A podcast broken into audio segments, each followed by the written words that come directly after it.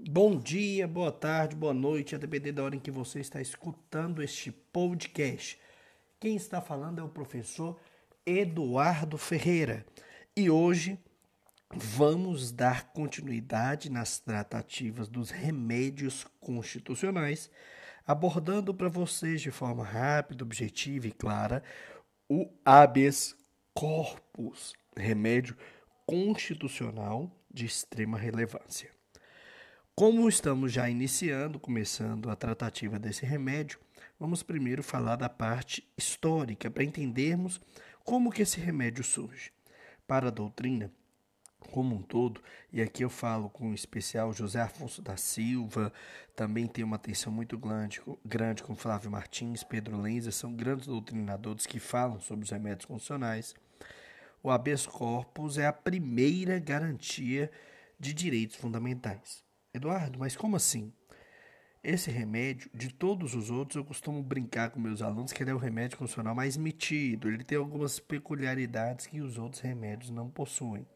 E nós vamos notar isso ao longo da nossa caminhada. Mas aqui, no que diz respeito à garantia, é prime o primeiro remédio que surge efetivamente para garantir esses direitos fundamentais. Historicamente, pela primeira vez que tivemos algo que se assemelhasse ao habeas corpus, foi na Magna Carta de 1215, concedida por João Sem Terra, que era um monarca inglês. E pela primeira vez se tratou do direito de ir vir, desse direito de locomoção, mesmo que ainda naquela época não se tratasse com essa nomenclatura habeas corpus. Nomenclatura que veio surgir posteriormente no ano de 1679, com e aí começou a se tratar, começou a se abordar esse instrumento de proteção constitucional é, do direito de locomoção, veio se proteger utilizando da nomenclatura habeas corpus. No Brasil, meus amigos, em 1821, tivemos a primeira vez algo que se assemelhasse a essa questão que envolve o habeas corpus, esse direito de liberdade de locomoção foi com alvará emitido por Dom Pedro I que possibilitava a liberdade de locomoção no território. O nome, a nomenclatura habeas corpus, no Brasil surge pela primeira vez em 1830 no Código Criminal. Maravilha, então, Eduardo. Então já conseguimos vislumbrar que realmente é um remédio constitucional mais antigo, sim. E na evolução histórica? Dentro das constituições. Se notarem aí, eu não falei entre 1821 e 1830 da Constituição de 1824. Por quê? Porque por mais que lá no artigo 179 da Constituição de 1824 se tratasse de liberdades, não se possibilitou, não se deixou expressamente um mecanismo de efetivação a esse direito primeiramente no texto constitucional. Essa garantia constitucional, que é o habeas corpus, ela veio aparecer em 1891. E em todas as constituições subsequentes aparece o habeas corpus garantido constitucionalmente, tá bom? Tanto que na nossa Constituição da República Federativa do Brasil de 1988, lá no artigo 5 inciso 68, está expressamente previsto esse direito de utilizado o remédio constitucional habeas corpus, tá bom? Antes de darmos prosseguimento, primeiro quero só deixar claro dois pontos muito relevantes. Primeiro, por mais que desde 1891 se existisse, existia no texto constitucional esta proteção com habeas corpus, em um momento histórico específico, a doutrina entende que houve um retrocesso no que diz respeito à proteção do direito de ir e vir, do direito de locomoção. E isso aconteceu no ano de 1969. O Ato Institucional número 5, conhecido como AI5, uma vez que lá no artigo 10 da AI5 suspendia a utilização do habeas corpus em caso de crimes políticos contra a nação. Eventualmente, nós sabemos que foram utilizados para outras situações e na época de governo militar várias questões de abuso ocorreram. O governo militar, que para muitos foi uma ditadura, para alguns foi um período de intervenção militar. Só que essa AI-5, no artigo 10 realmente suspendeu esse direito ao habeas corpus no que eles chamavam de crimes políticos contra a nação. No mais, é importante aqui ressaltar que em 1891, para a doutrina, quando se surge o habeas corpus aqui no texto constitucional pela primeira vez, ele tem uma roupagem, ele tem uma forma diferente da que nós estamos acostumados hoje. Por quê? O habeas corpus ele tinha uma proteção, uma forma de ser que protegia outras questões, não só de liberdade física. E essa forma de proteção, ela foi chamada pela doutrina de teoria brasileira do habeas corpus, porque se utilizava esse remédio para proteção de, inclusive, outras questões que não só essa liberdade física de ir e vir. Nesse momento, de 1891, começou para a doutrina a teoria brasileira do habeas corpus. Temos que lembrar, por exemplo, que naquela época os outros remédios ainda não existiam. A bisdata, mandado de junção, mandado de segurança coletiva, por exemplo, só vieram a surgir no ordenamento jurídico com a Constituição da República Federativa do Brasil de 88. Então, por isso, como primeira garantia de direitos fundamentais, o habeas corpus no começo aqui no Brasil teve essa roupagem, essa forma de utilização um pouco diferente. E isso perdurou até a reforma constitucional de 1926, tá bom? E aí a partir disso começou a se assemelhar mais ao que nós temos hoje como utilização do habeas corpus. No que diz respeito a esse remédio, diferente dos outros remédios constitucionais, ele não possui hoje uma lei para abordar os procedimentos que o norteiam. Porém, por óbvio que legalmente existe sim sua previsão do que diz respeito à sua caminhada.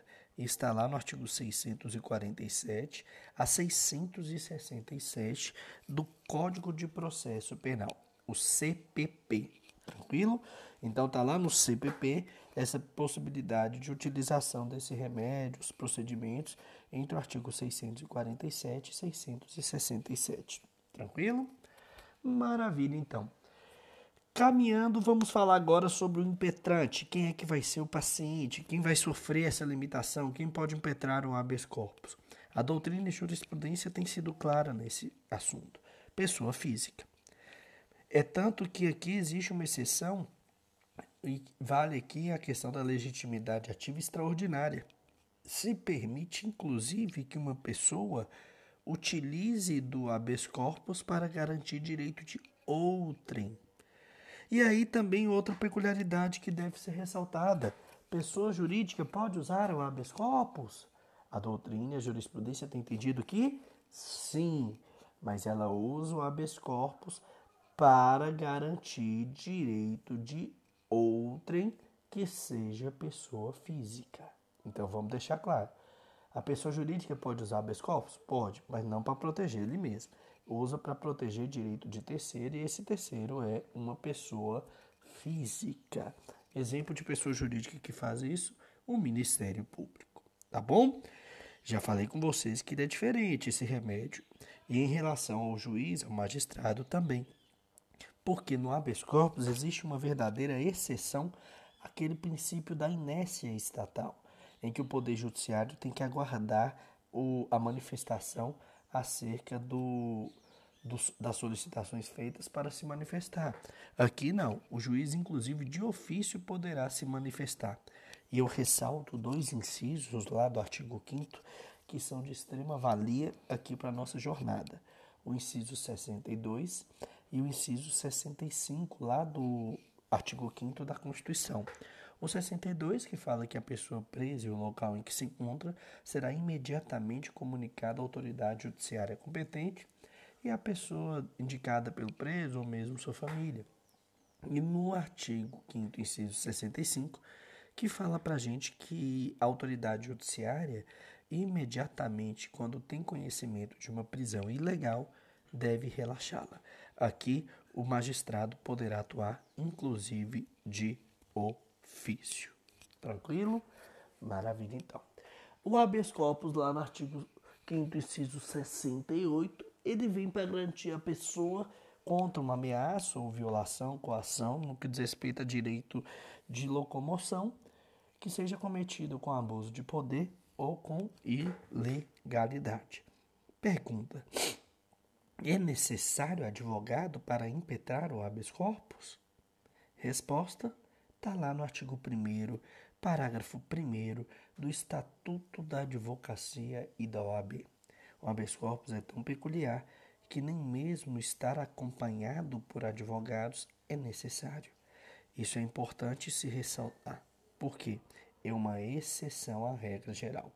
O habeas corpus, em respeito ao que está lá no parágrafo 1 do artigo 1 do Estatuto da Advocacia e da OAB, deixa claro que não é uma competência, não é uma atividade privativa da advocacia, o que permite que, inclusive, se utilize desse remédio sem ser advogado, sem estar acompanhado por um advogado. Não só isso, como também o habeas corpus, ele não tem que obedecer nenhuma formalidade processual ou instrumental. É um pouco mais aberto aqui no que diz respeito a essa competência. O que acontece, meus amigos? O que quer dizer isso efetivamente na prática? Que o habeas corpus ele não precisa seguir nenhum parâmetro básico. E aí eu exemplifico para vocês um caso emblemático lá de São Paulo, que foi um habeas corpus que foi impetrado no STJ, Superior Tribunal de Justiça, em que foi feito em um rolo de papel higiênico por um detento. Um rolo de papel higiênico chegou no STJ. Como não tem que seguir nenhuma forma, o STJ julgou e olha que interessante, concedeu a segurança no que diz respeito à liberdade de locomoção, tá bom? Então, não tem forma, não tem estrutura, não tem que obedecer o habeas corpus, nenhuma formalidade processual ou mesmo instrumental, tá bom? Até porque, se a gente for lembrar, aqui eu estou buscando proteger a liberdade de locomoção, que é garantida não só no texto constitucional, mas também no Pacto São José da Costa Rica, no artigo 3 e no artigo, se não me estou equivocado, 14, lá da Convenção da Declaração Universal de Direitos Humanos, de 48, da ONU. Então, realmente, por se tratar dessa questão que envolve liberdade de ir e vir, se busca um remédio o mais desburocratizado possível, tá bom? Perfeito. Em relação à competência, o habeas corpus tem uma peculiaridade muito importante. Você tem que saber quem é a autoridade coatora. Quem é que está realizando aquele abuso, aquele ato ilegal, porque é através da autoridade coatora que você vai saber qual será a competência. Existem competências do STF, do STJ, dos tribunais regionais federais, do juiz federal, dos juízes eleitorais, do juiz estadual e também da justiça trabalhista. E aí eu vou falar para vocês anotarem, darem uma linda aprofundada posteriormente dos artigos, incisos e alíneas que tratam de competência que envolve habeas corpus. Vamos lá então. Primeiro, artigo 102, inciso 1, a linha D, traz uma das competências originárias do STF. Artigo 102, inciso 1, a linha I, outra competência originária do STF. Artigo 102, inciso 2, a linha A, uma competência recursal do STF. Então, o STF tem competência originária e competência recursal. Anota esses artigos que eu estou falando para pegar a Constituição aí e dar uma lida para conseguir aprofundar esse conhecimento. Além disso, tem o artigo 105, inciso 1, a linha C, competência originária de julgamento do habeas corpus, lá do STJ, Superior Tribunal de Justiça. Artigo 105, inciso 2, a linha A, a competência recursal do STJ em matéria de habeas corpus. Também temos o artigo 108, inciso 1 a linha D, que traz a competência originária dos tribunais regionais federais, e artigo 108, inciso 2 a competência recursal dos tribunais regionais federais. Não para por aí. Temos ainda o artigo 109, inciso 7 que traz a competência para analisar habeas corpus do juiz federal lá no artigo 114, inciso 4 e aí é merecido um asterisco por uma peculiaridade que vamos falar à frente, competência de julgamento do habeas corpus da justiça trabalhista. E por fim, no que diz respeito às competências que estão expressas lá no texto constitucional, nós temos o artigo 121, parágrafo 3 com o parágrafo 4 inciso 5 acumulado com o artigo 105, inciso 1 a linha C. Competências, meus amigos, que tratam expressamente da atuação no que diz respeito a habeas corpus, tanto da justiça estadual quanto da justiça eleitoral. Então existe essa competência dividida aí, existe competência para analisar habeas corpus no Tribunal de Justiça Estadual e também, por óbvio, nos juízes estaduais, existe a competência para análise também em matéria eleitoral da Justiça Eleitoral. Tranquilo? Maravilha, então. No que diz respeito ao habeas corpus, os procedimentos, só ressaltar um ponto que nós, inclusive, falamos lá no habeas data, o artigo 5 inciso 77 da Constituição deixa expresso que o habeas corpus será gratuito. Além disso, o habeas corpus, de acordo com o entendimento da jurisprudência e também da doutrina, pode ser usado para ser interposto com o objetivo de trancar uma ação penal ou trancar um inquérito policial. Isso aqui é quando claramente se tem uma conduta abusiva, com abuso de poder ou ilegal. E aí é uma exceção à regra geral da utilização do habeas corpus, tá bom? Além disso, esse remédio constitucional pode ser utilizado inclusive contra particular e a doutrina traz exemplo que é bem interessante que mostra uma situação dessa. Um hospital psiquiátrico que priva paciente de liberdade de ir e vir. Esse hospital psiquiátrico ele vai ter sim a possibilidade de figurar no polo passivo aqui do habeas corpus, tranquilo? É uma peculiaridade. Caminhando em relação a esse nosso conteúdo, agora falo para vocês das espécies. O habeas corpus ele pode ser preventivo, quando existe uma ameaça. E quando se utiliza esse habeas corpus preventivo, o grande objetivo do impetrante é ter um salvo-conduto. O que, que é isso, Eduardo? Salvo-conduto é a autorização para que você realize uma determinada conduta e que não vai ter a restrição do seu direito de ir e vir. O habeas corpus preventivo ele objetiva ter esse salvo-conduto. E de um outro lado existe o habeas corpus, que a doutrina chama de repressivo ou liberatório. Esse habeas corpus é aquele efetivamente que se buscou discutir, que se buscou tratar uma limitação ao direito de vir que já está acontecendo, tá bom? No que diz respeito a esse remédio, tem uma peculiaridade também que envolve as punições disciplinares militares. Em respeito ao artigo 142, parágrafo 2 e artigo 42, parágrafo 1 lá da Constituição Federal, como regra, não se utiliza, não se permite utilizar o habeas corpus contra punições disciplinares militares. Os militares têm um código militar muito severo, muito rigoroso, em que algumas punições envolvem restrição de liberdade. Mesmo assim, o artigo 142, parágrafo 2 e artigo 42, parágrafo 1 deixa claro que para os militares não tem como utilizar o habeas corpus para fugir de uma eventual punição disciplinar militar.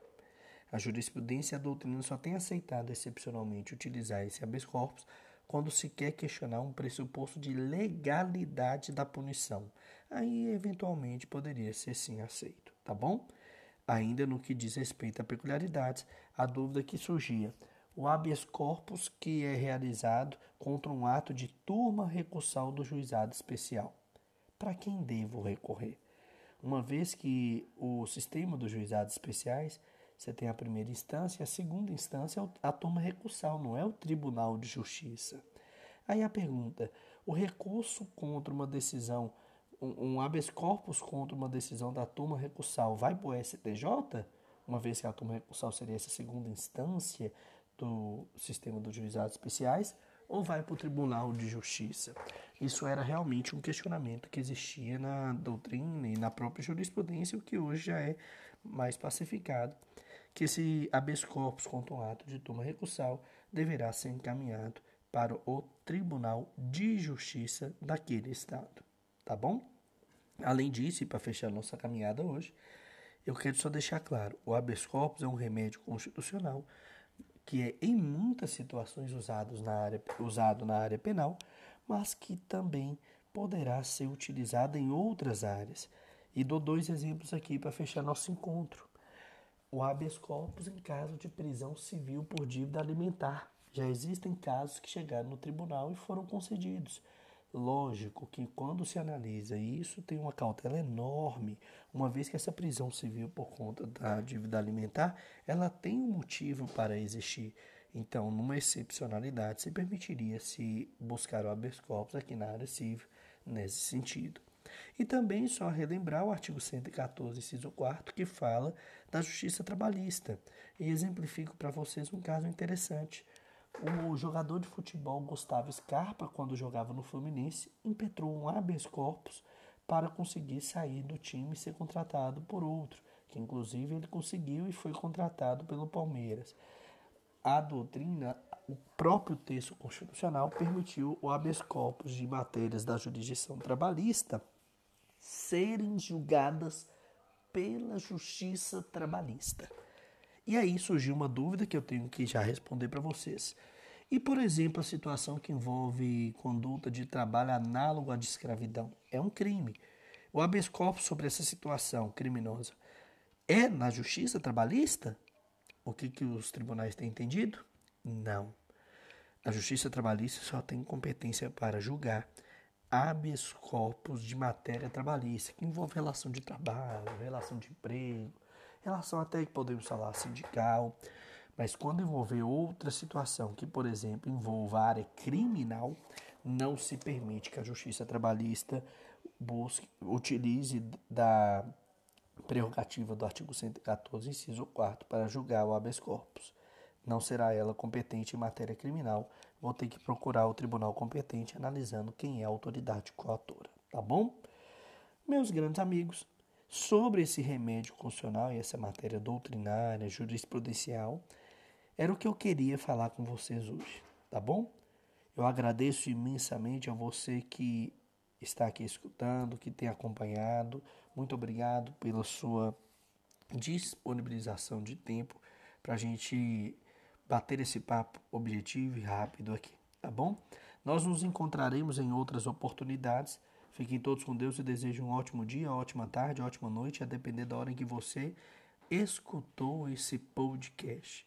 Um grande abraço.